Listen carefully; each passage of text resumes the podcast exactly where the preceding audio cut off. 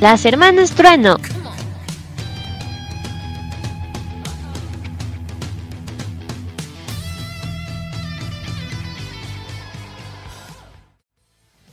Un día más con nosotras, las hermanas Trueno. Bienvenidos todos y todas a un episodio nuevo de Ciencia con Alma. En la locución nos acompaña Abigail Mora, más conocida como Corazón de Fuego.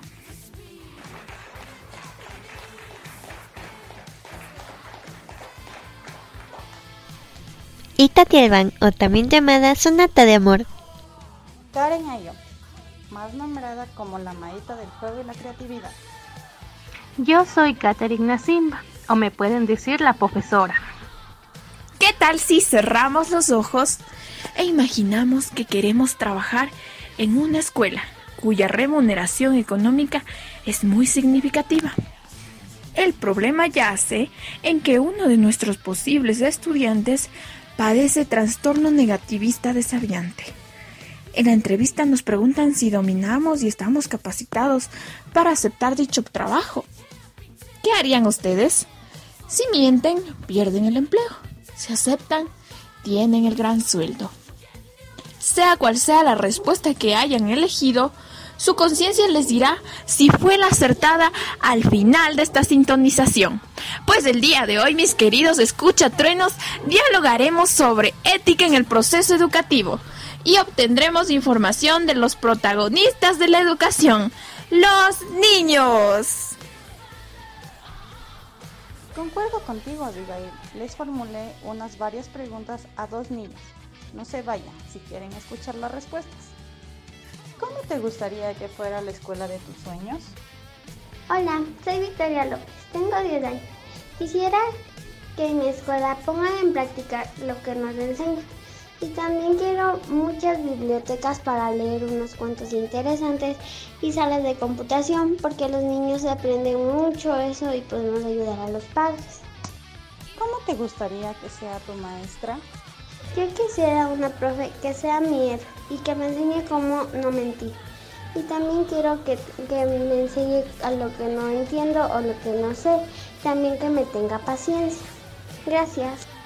Ahora acompáñenme a escuchar otra respuesta. ¿Qué te gustaría ver en tu escuela?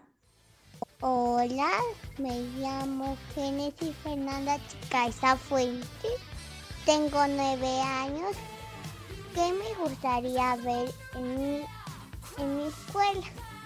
Me gustaría ver que no se peleen los compañeros, que no se, no se peguen y que los profesores se lleven bien. ¿Qué le pedirías al director de tu escuela?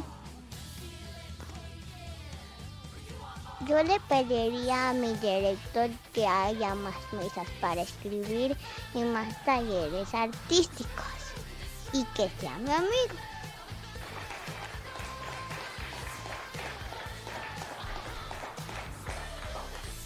respuestas más verdaderas nos hacen entender que los niños son seres sabios. Después de tan bonita experiencia, a Katy le interesó investigar sobre ética en el proceso educativo. Bueno, la ética profesional, según Rodríguez, nos habla que, es, que tiene como objetivo clasificar las obligaciones y dilemas de una clase profesional. Entonces, la ética en el desarrollo educativo o en el proceso educativo es un aprendizaje el cual vamos adquiriendo a lo largo de nuestro camino. Aquí la educación es una respuesta a la ética de otra persona, es decir, el respeto el cual le tiene a esa persona. Un profesor debe ser responsable de sus actitudes frente al medio donde se desenvuelve y debe respetar la escala de valores ante la sociedad. Los valores que se deben tomar en cuenta en el proceso educativo son los siguientes.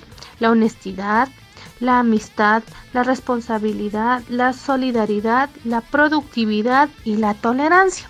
Estos valores son muy importantes ponerlos en práctica en nuestra aula. También tenemos tres elementos de la ética en el proceso educativo. El primero es la institución y la educación.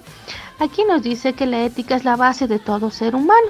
y esta se va construyendo desde el hogar, donde la familia es quien va dirigiendo a las personas de nuestro hogar a que vayan construyendo sus valores morales. Del mismo modo, esta ética se va, eh, se va consolidando en el proceso educativo.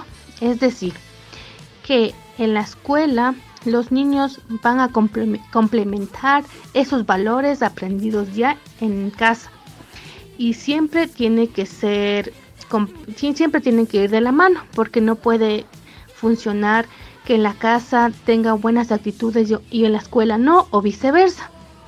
Asimismo, este proceso no solo se debe de dar en la escuela, también se debe de dar en el colegio y hasta la universidad para que así pueda complementarse. El segundo es el rubro personal, el cual se va formando desde sus inicios y dando dándose la interacción entre los seres humanos.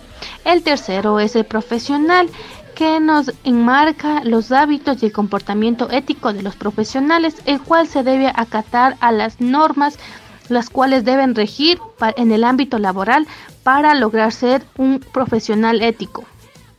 La ética en el proceso educativo es seguir una serie de reglas y normas, ya que involucran tanto a los profesores y al personal de la institución educativa como a los alumnos y a los padres de familia de forma directa o indirectamente, ya que desempeña un papel importante en la relación que existe entre maestro y alumno, donde se debe haber donde se debe haber la aplicación de valores mutuamente. Para el trabajo académico y el desempeño del alumno, la ética académica desempeña un papel muy importante, ya que es un pilar fundamental. Bueno, podemos terminar con esta pequeña frase. La ética no nace de la razón del sujeto, ni de los mejores argumentos, sino de la reacción del dolor ajeno y la comprensión de los problemas sociales. Muchas gracias. Gracias, querida Katy. Para cerrar con broche de oro, les tenemos una sorpresa y Tati Albán nos dará tips para ser profesoras y profesores con ética profesional.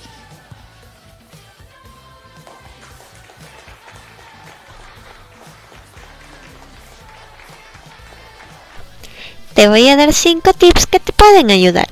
1. Sé coherente. Para ser ejemplo de rectitud, honestidad y compromiso existen tres cosas que debes de poner en práctica. Pensar, decir, actuar coherentemente. 2. Respeta tus decisiones. Hoy en día no existe nada más evaluado que el compromiso de palabra. ¿Se han dado cuenta que últimamente solo se necesita un papel firmado o un correo de evidencia? Si tú puedes y quieres, puedes marcar la diferencia. Dale valor a tu palabra. 3. Diferencia lo correcto del incorrecto. Situación verdaderamente fácil de identificar, pero difícil de llevar a la práctica. Es muy sencillo determinar límites. Todo aquello que atente contra tus valores personales, profesionales y que afecten tu escuela o tu aula, todo eso es malo y no te dará buenos resultados. 4. La omisión es una muy mala aliada. No te escudes en el no sabía, a mí jamás me dijeron, olvidé de preguntar eso, etcétera, etcétera. La omisión es tan mala como la aceptación. Lo mejor es tener la respuesta correcta y determinante, aunque eso signifique perder muchos amigos o muchos aliados. 5. No le pongas precio a tu reputación, prestigio y honor. Créeme que nada valdrá tanto como el hecho de ser una persona íntegra.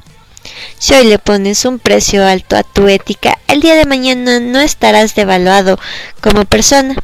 Y en realidad, considero que no existe mejor satisfacción que rechazar una propuesta sucia. Muchísimas gracias por la intervención de cada una de ustedes. Sin duda, fue un tiempo provechoso de aprendizaje. Ahora estoy segura que la respuesta de un principio sobre la oferta de empleo habrá cambiado. No se olviden de acompañarnos la próxima semana. Un abrazo virtual a todos los trono oyentes. Hasta la próxima.